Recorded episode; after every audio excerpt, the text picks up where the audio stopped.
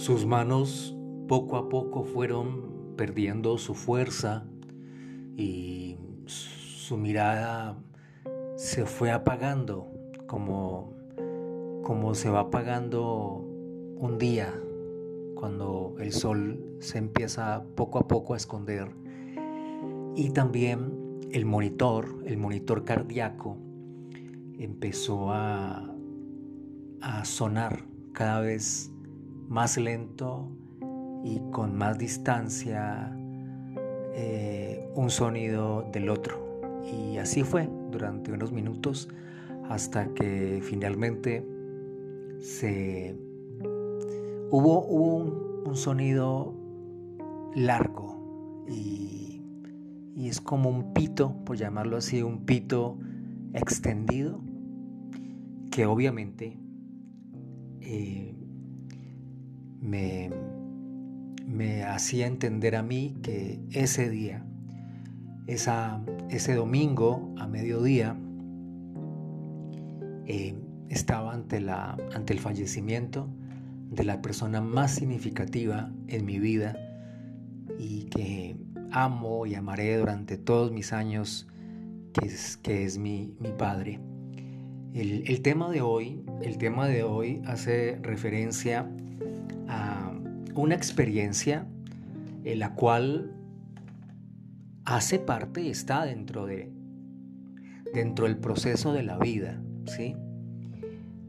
Porque morir es parte de la vida.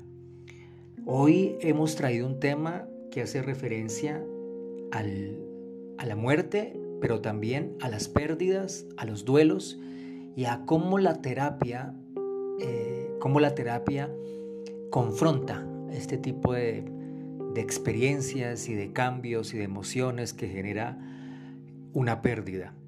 Hoy tenemos este, ya más de la mitad de temporada estamos con este tema que es cuando un ser querido muere. Estamos en la tercera temporada, ya más de la mitad, ya estamos tomando rumbo final de la tercera temporada del Club de la Teoría. Gracias a cada uno de ustedes por tomarse unos, un, tiempo, un tiempo de su, de su historia, de su vida, para escuchar este podcast. Mi nombre es Luis Gil, psicoterapeuta, educador, por momentos artista, escritor también y me siento muy muy contento de tener la oportunidad de compartir esta, estos, estos conocimientos o si para ustedes o recordárselos si ya antes los han escuchado que seguramente sí porque todos en algún momento dado pasamos por el duelo o pasaremos por el duelo verdad entonces, entrando en el tema, ah bueno, como siempre quiero agradecer a las personas que escuchan estos podcasts. He agradecido los últimos podcasts a, algunos países, que, algunos, algunos oyentes que tenemos en países vecinos. Quiero enfocarme en este momento en el hermano país de Ecuador. Sé por, por las mediciones de audiencia que tenemos también un grupo importante de, amigos que nos escuchan en Guayaquil, que nos escuchan en Quito, en Ecuador. Muchas gracias. Dios les bendiga por su, por su, por estar allí escuchando estos podcasts regularmente durante, durante la semana. Ya estamos en la tercera temporada y la idea es aportar. Este tema hace parte de, esas, de esos aportes les describí al inicio algo muy significativo para mi vida, como fue el fallecimiento de mi padre, pero ya antes del fallecimiento de mi padre había experimentado también la partida de dos personas absolutamente fundamentales en mi vida. Primero fue con un tío, un tío que, que estuvo en todo mi proceso de, crianza, que era como mi hermano prácticamente. Y posteriormente a él, eh, su hermana, que era mi mamá, mi mamá em, de crianza, también mi mamá, este, también falleció. Y eh, esos amores que a veces no creemos que existen, pero existen, eh, esos amores que cuando ya no están o ya no está la pareja, sentimos esto ya entrado en años, ¿verdad?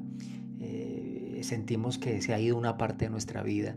Entonces, un poco eso es la historia de mi padre, que al partir mi mamá, pues también mi padre se sintió muy vacío y eh, pasó un par de años y entonces él también, él también falleció. Entonces tuve varios duelos seguidos. Fueron cinco años, en, el transcurso de cinco años, en los que viví estos duelos uno tras otro, uno tras otro. Y aunque para esa época eh, ya, ya había terminado, o terminado, estaba en el camino, estaba en el último semestre, en los últimos semestres de mi carrera profesional como, como psicólogo. Eh, sin embargo, estos son golpes fuertes, son golpes que te noquean si no estás bien, bien parado, digámoslo así.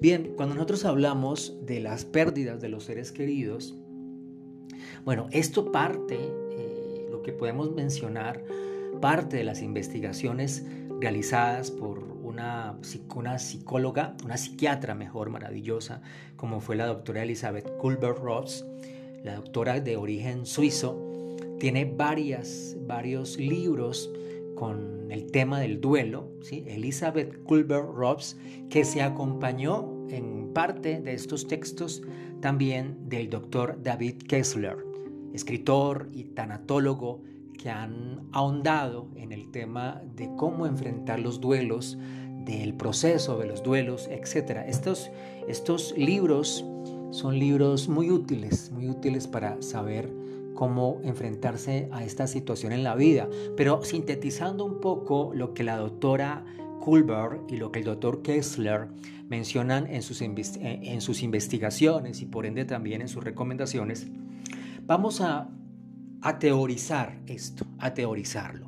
El duelo. Bueno, el duelo, lo que podemos decir del duelo es que el duelo es diferente para cada persona, ¿verdad? El duelo, algunos lo entenderán como una pérdida, otros como una ausencia, que no es lo mismo que una pérdida, aunque suene igual, otros como la muerte y otros como un abandono. Sí, no, no es igual, no es igual sentir que perdí algo y a sentir que, a sentir la ausencia. Cuando yo siento que perdí algo, de alguna forma estoy, de alguna forma estoy incluyéndome como responsable de esa pérdida, ¿verdad? Cuando, cuando algo me, se ausenta, necesariamente no, necesariamente no me involucro, pero la pérdida, esa sensación de pérdida es, es muy invasiva emocionalmente. Y la muerte, que es, tenemos un montón de formas diferentes de ver la muerte, dependiendo del país que estemos, dependiendo de la cultura que tengamos, dependiendo de, nuestro, de, nuestro, de nuestra fe, de nuestra espiritualidad, de, de nuestras creencias religiosas o nuestro estilo de vida. La muerte la vemos eh, de diferentes formas y obviamente también el abandono ingresa en esta, en esta en este círculo, por llamarlo así, de, del duelo. Cuando nosotros hablamos de estos aspectos, pérdida, ausencia, muerte, abandono, que todo se sintetiza hablando del duelo, tenemos que mencionar que em, es, diferente, hay diferentes tipos de... hay, hay que hacer duelo para las cosas de diferente forma. Me explico. Em, uno de los tipos de duelo es el duelo que se le hace, por ejemplo, al, aspecto de uno mismo, porque uno puede, uno, uno debe también hacer duelo a estas personas que han sufrido accidentes significativos em, y han quedado, su rostro ha quedado transformado, han perdido alguna parte de su cuerpo, algún miembro. Este, estas personas deben hacerle un duelo y es importante ello a, su cuerpo, a esa parte de su cuerpo que no está, a una parte de su dedo, de su mano, sus orejas. Bueno, en fin, hay tantas situaciones en las cuales incendios, atentados terroristas, secuestros, em, en fin, en los cuales las personas se, se exponen y son vulnerables a que su cuerpo quede mutilado de una u otra forma. Allí, en esas mutilaciones, también hay que hacer duelo. ¿Verdad? Es, uno de los, es una de las partes del duelo. Otra es con el paso de los años nosotros también vamos, ojo, con el paso de los años nosotros vamos perdiendo un poco nuestro rendimiento físico, ¿verdad? Entonces, entrado ya a mitad de la vida, vamos, vamos perdiendo un poco la audición, quizás un poco la visión, no vemos igual que cuando teníamos 15 años, no corremos igual, eh, habrá cosas que tal vez las hagamos pero no rindamos igual que cuando estábamos mucho más jóvenes. A esas cosas eh, se llama duelo por evolución, a esas cosas también hay que hacerles duelo y entender que es parte del proceso de la vida, ¿verdad? Que poco a poco nosotros vamos em, teniendo un poco menos, teniendo un poco menos afuera y un poco más adentro. Me refiero a un poco más de conocimiento, un poco más de experiencia, un poco más de, sabiduría y un poco menos afuera, un poco menos de fortaleza, un poco menos de energía, un poco menos de, eh, no voy a decir de, prosperidad, de abundancia, de rendimiento, porque esto no tiene nada que ver con eso, pero sí la eficacia física disminuye de alguna forma, ¿verdad? También tenemos algo que para algunas personas es muy significativo, hablando de un tema aparte que en algún momento tocaremos en la psicología, en el psicoanálisis, que se llama las relaciones objetales, que me estoy, estoy haciendo referencia a los vínculos que tenemos con objetos que son muy significativos y que en algún momento dado perdemos ese objeto. Voy a poner un ejemplo. El niño que toda la vida ha tenido su oso de peluche y aun cuando está grande lo conserva y es una forma de conectarse con su infancia y por ende con sus padres y por ende con ciertos momentos de la vida. Y en un momento dado se me ocurre eh, en un cambio de casa el peluche se perdió, ¿verdad? O en algún tipo de, movimiento en su casa, por alguna razón se perdió ese peluche. Eh, el peluche es un ejemplo, también puede haber un, collar, una foto, un anillo, un reloj. Em, a propósito, yo por lo menos ando con los relojes de mi papá, de mi padre. Y me conectan mucho con lo que, con la forma de decir de mi padre y es una forma de vincularme con él, aunque él ya no está, están sus objetos. Así hay mucha gente también que carga o que tiene objetos que le simbolizan una persona o un momento o un lugar o una etapa de su vida o algo que sintieron eh, por algo o por alguien, ¿verdad? Entonces, cuando esos objetos se pierden, también hay que hacer duelo, ¿no? Es una forma de duelo. Alguien dirá, a un objeto sí, hay objetos que son significativos. Y lo que nos congrega o lo que tenemos hoy como base de, de, este podcast, que son los duelos que se le hacen a las personas significativas, a los seres. Quizás aquí podemos mencionar eh, em, categorías, ¿verdad? Tenemos a los seres queridos, a nuestras personas amadas, a nuestra sangre, entiéndase papá, mamá, hermanos, tíos, abuelos, hijos, etcétera, a gente de nuestra familia que en algún momento dado fallece, en algún momento dado deja de vivir y, obvia, y por obvias razones, obviamente hay que hacer un duelo. Estamos en un proceso de duelo. Pero también ingresa en este grupo el duelo que se le hace a una, a una persona que ha sido muy significativa sentimentalmente. Las rupturas de pareja también implican un proceso de duelo. Sí, entonces ahora que expliquemos las etapas por las que pasamos en el duelo, hay que entender que cuando cortamos o cuando dejamos de tener una relación de pareja, hayamos sido esposos, hayamos sido novios por años, hayamos sido em, personas que, hayamos compartido en inicio sexualmente, pero luego esto se permeó de lo sentimental, etcétera, etcétera, y así se fueron las cosas hasta que se, se disolvió la relación. También hay que hacer duelo a este tipo de, de, de vínculos con, con personas, ¿verdad? Entonces mira cómo tiene amplitud el duelo en cuanto a personas, en cuanto a lugares, en cuanto a momentos, en cuanto a objetos, el duelo es bastante amplio. Es que la vida, y eso tenemos que tenerlo claro, la vida es un constante camino de está claro que ganamos muchas cosas, que recogemos muchas cosas, pero también a, la par que vamos recogiendo cosas, vamos perdiendo otras, porque es un camino y el camino va hacia adelante, vamos caminando, caminando y necesariamente cuando caminamos nos vamos alejando de algunas cosas, de algunas etapas, de algunas personas también que fueron importantes para cierta etapa, pero para la que sigue seguramente no lo es y por eso vamos tomando distancia. Vale, entonces esto en cuanto al duelo. Te dije que íbamos a teorizar el duelo y lo acabamos de hacer. Pero entonces, hablando ahora de las fases del duelo, que yo creo que em, eh, todas las personas que escuchamos este podcast y que hemos pasado por el duelo o que estamos en una etapa de duelo en este momento, tenemos que pensarnos eh, cómo nos fue con estas etapas cuando las pasamos, cuando, cuando estuvimos allí, o en qué estamos, en qué etapa del duelo estamos, si en este momento estás eh, manejando, tratando de superar el duelo de alguno de los elementos mencionados anteriormente. Recordemos que la primera fase del duelo es la negación. La negación.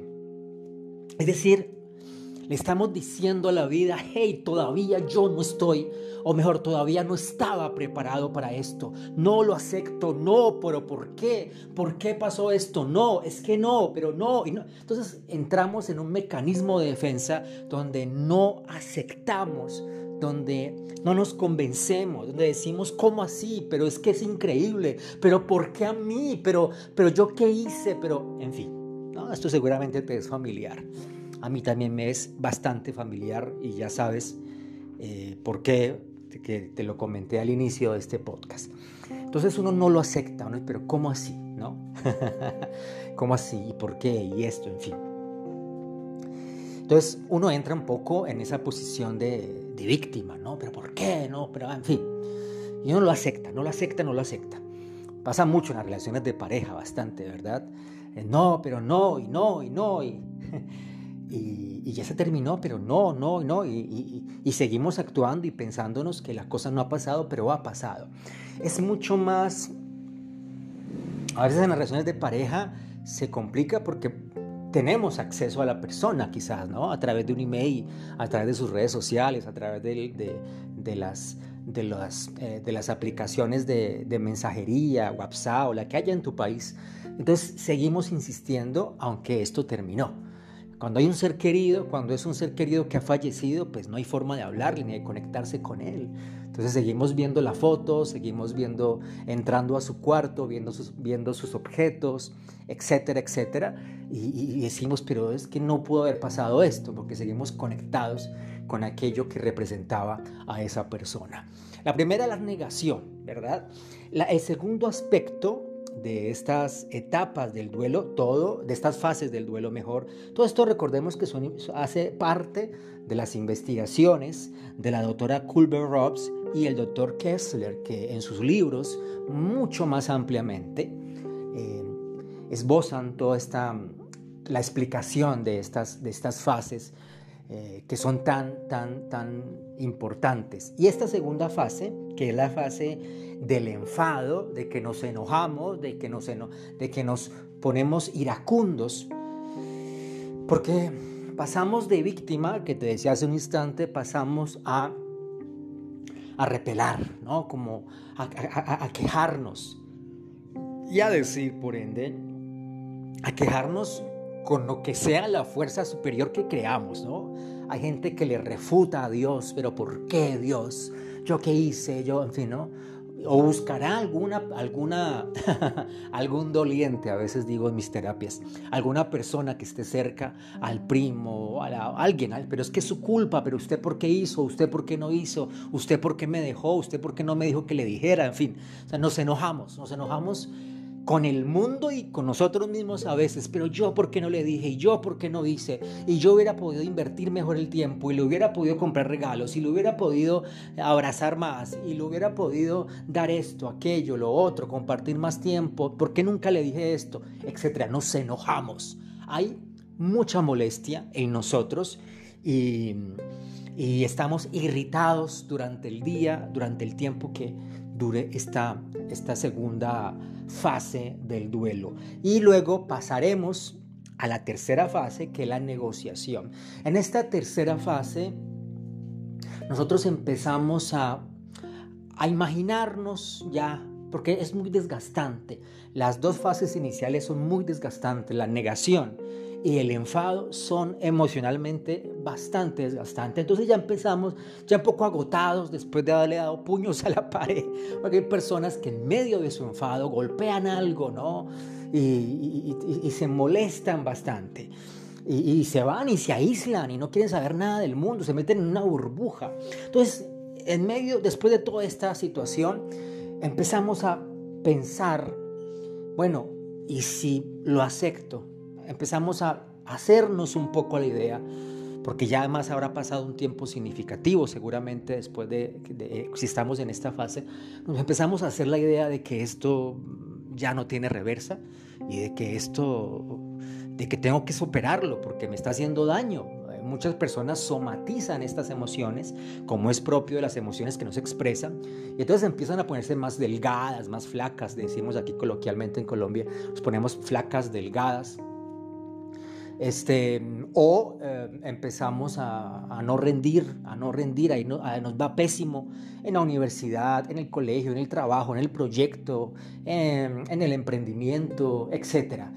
dañamos el vínculo, la relación con otras personas, con otros seres, con otras personas importantes, hijos, pareja, jefe, en fin, porque estamos estamos movidos por esta situación, entonces empezamos a negociar y a decir, bueno, yo creo que tengo que aceptar esta situación porque, porque el precio está siendo alto si no, lo, si no logro superarlo. Entonces allí, después de la negociación, pasamos a una fase que es muy importante. Es muy importante esta fase que sigue y es la fase de la depresión. Toda persona que ha vivido o que vive un proceso de duelo en algún momento pasa por la depresión, que es la cuarta fase. Bueno, yo estoy diciendo números, primero, segundo, tercero, cuarto, pero necesariamente no es que sea así, ¿no? No es un ABC.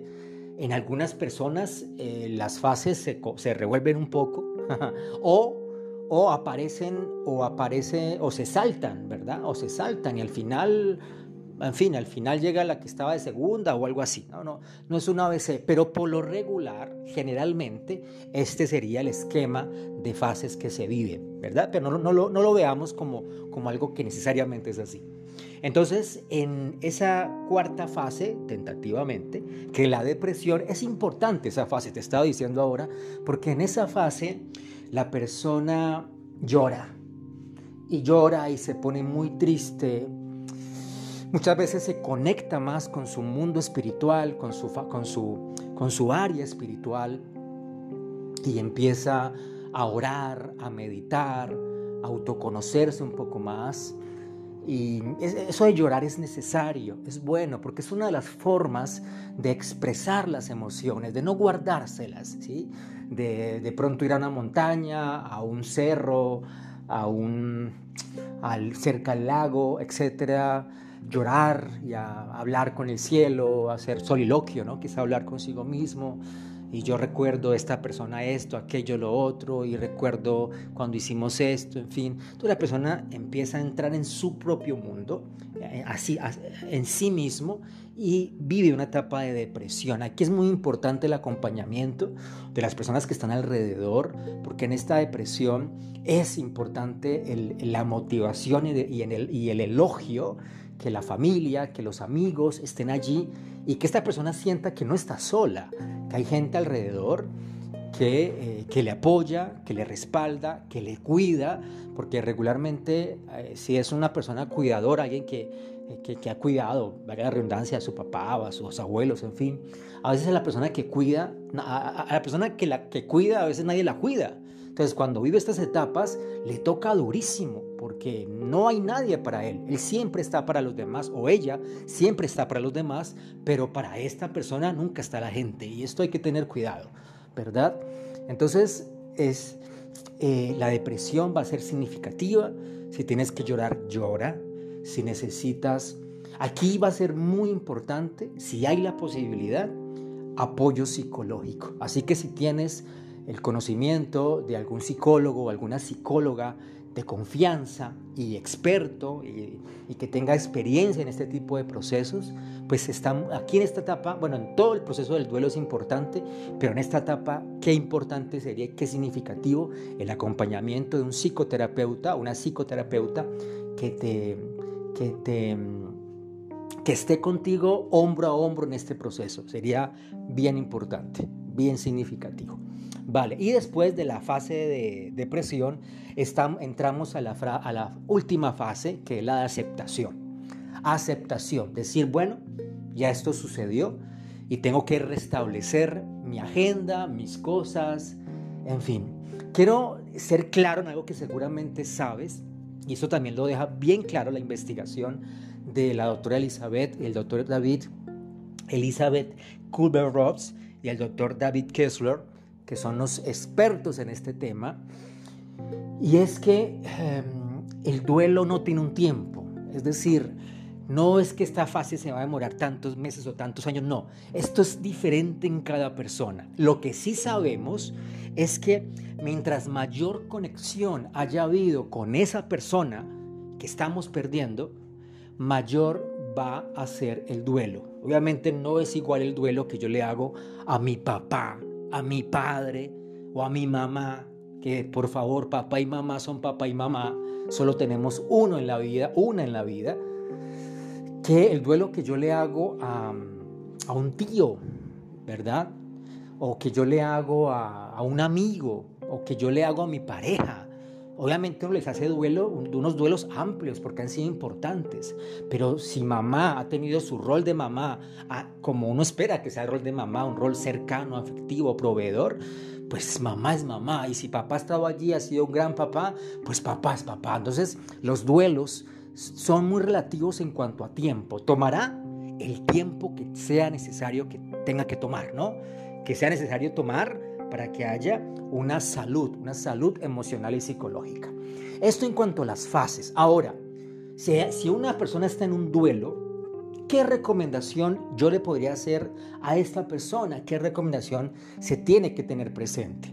La recomendación es con respecto al duelo, cuando perdemos un ser querido, una persona que ha sido significativa para nuestra vida. Y mira que sobre, sobre la forma en que empecé el podcast, estas cosas las viví y, en, algún momento también las vivo porque uh, la memoria sigue presente, sigue hilando los momentos, los sonidos, los olores de, esos seres importantes en la vida que ya no están. Entonces, recomendaciones. En una primera instancia, importantísimo evitar absolutamente evitar tapar los sentimientos. Entonces a veces te invitan a tomar licor y a, y a perderte en fiesta, en fin, a hacer actividades o a tener hábitos que lo que hacen es disimular el dolor, ¿no? El dolor hay que abrirse y mostrarlo. El dolor, el dolor no, no, hay que camuflarlo. Si estoy dolido, estoy dolido. Si estoy dolida, pues en eso estoy. ¿Entiendes? Entonces, una primer, un primer aspecto que te recomiendo es no tapes los sentimientos. Ahí están, hay que vivirlos. Hay que darse el permiso de experimentar lo que esto trae y lo que esto enseña. Eso es importante, lo que enseña. Un segundo aspecto que puedo hacerte como recomendación es tener muy mucho cuidado con la salud física y me refiero a dormir y comer, porque usualmente lo que más afecta en el duelo a nivel físico las personas eh, en su salud física es que la gente no come, no come. estoy en duelo, no como. no como porque no han ganas de comer, pues. Yo ya he estado ahí, no han ganas de comer.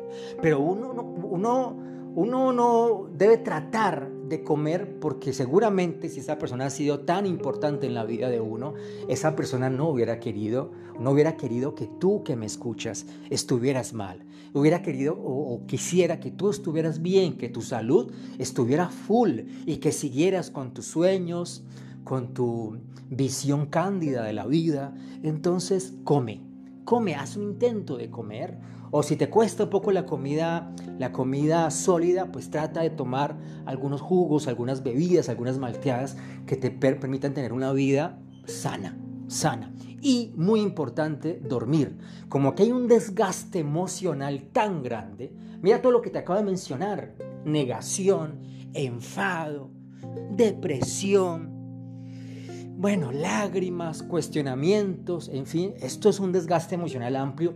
El cerebro necesita descansar, ¿sí? Las emociones necesitan relajarse por un momento. Es importante que la persona duerma, duerma, duerme, descansa por un momento, que esto va a ser significativo. Yo sé que afecta, el insomnio llega y uno empieza a recordar cosas, en fin, pero hay que hacer lo posible. Aquí sabes que es importante hacer ejercicio. Haz ejercicio, ejercicio que te guste, ojalá con amigos, con personas que sean también importantes para ti, que quedes cansado y luego come bien y duerme. Es una de las formas en la cual puedes cuidar tu salud que es tan importante. Otro tercer aspecto, un tercer aspecto es no aislarse, porque usualmente uno se aísla y uno se va quiere estar solo. Bueno, y estar solo, uno tiene el derecho de estar solo y pensar y hablarse a uno mismo, que es soliloquio, y, y cuestionarse, en fin, pero no trates o, o trata lo menos posible de estar mucho tiempo solo, mucho tiempo solo, porque a veces en medio de ese mucho, de ese largo tiempo en soledad, también hay gente con un poco menos de, de pronto de entendimiento y de pronto de madurez, si me permiten la palabra, que otras entonces se les ocurre hacer locuras en ocasiones. Hay que estar pendiente de las personas que están pasando por una fase de duelo, pues porque, porque necesitan, necesitan apoyo. Así que no te aísles, no te aísles, comparte, comparte, porque hay gente seguramente para la cual eres significativo, eres importante. Y no queremos que tú seas el siguiente en la lista, por supuesto que no.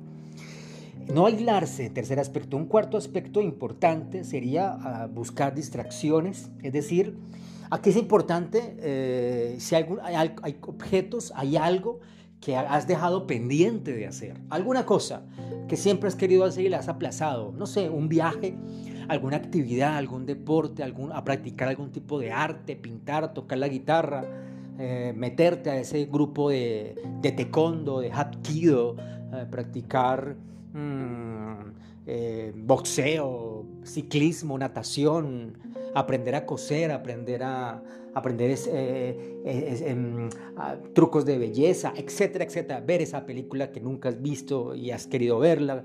En fin, distraerse, distraerse y, y como te digo, hacer cosas pendientes que hayas aplazado, caería muy bien en ese aspecto. Un quinto aspecto que te recomendaría es tratar muy sutilmente, poco a poco, de restablecer la rutina. Es decir, si ya estamos, ya sabemos que esto sucedió y ya le hemos dado, hemos pasado por varias fases del mismo, pues trata, trata nuevamente de organizar tu agenda. Esta semana y hoy, el día que sea, sábado, domingo, lunes, el día que tú hagas tu agenda, decir, esta semana voy a hacer esto, esto, haz programas, programa cosas y trata de hacer esas cosas para que no caigamos en también en empezar a procrastinar, pero sí programa cosas y trata de hacerlas y llevar tu mente ahí a hacer esas cosas que has programado. Eso es importante, ¿sí?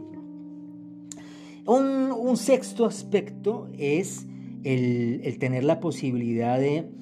Mm, fomentar emociones saludables. Aquí a veces se le recomienda a las personas conseguir alguna mascota, cuidar su mascota, ah, viajar, algo que te genere ah, sensación agradable, quizás ir al, ir al concierto aquel, ir al, ir al show de comedia, eh, ver, ver esos programas que te causan tanta risa en televisión. Em, averiguar un poco de tus artistas favoritos, escuchar tu música preferida, etcétera, etcétera.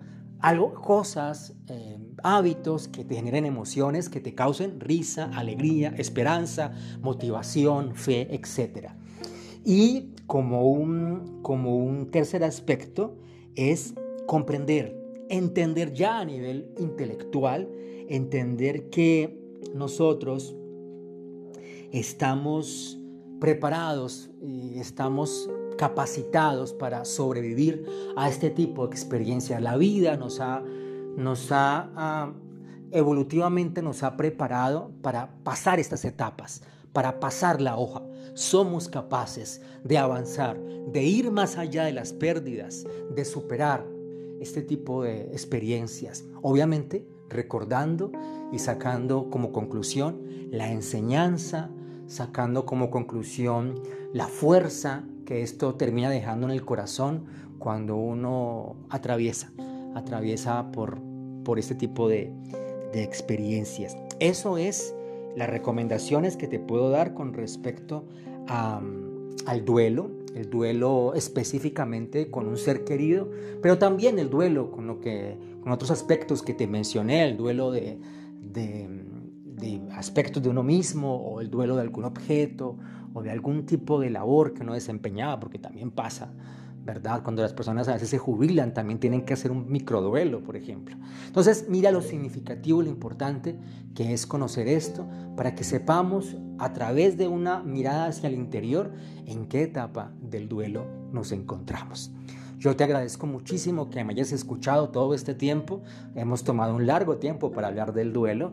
Sin embargo, creo que es bastante importante y la persona que lo está viviendo y la persona que está escuchando este podcast, si está viviendo, si está en esa etapa, seguramente sabrá valorar, sabrá, sabrá sacarle el mayor provecho a este tipo de, de recomendaciones. Mi nombre es Luis Gil, me siento absolutamente feliz porque me has escuchado. Eh, deseo que Dios bendiga enormemente tus, tus tareas, tus metas, tus sueños. Recuerda que, este, que este es el club de la teoría y arriba y arriba ese ánimo al techo, porque la vida, la vida es bella y la vida siempre, siempre, siempre tiene sentido. Un sentido que a veces no entendemos, pero que cuando vivimos y pasamos las etapas que la vida trae, encontramos que ese sentido tenía absoluta razón porque nos hizo mejor, nos hizo más fuertes, nos hizo más sabios. Cuídense mucho, bendiciones, nos escuchamos en la próxima.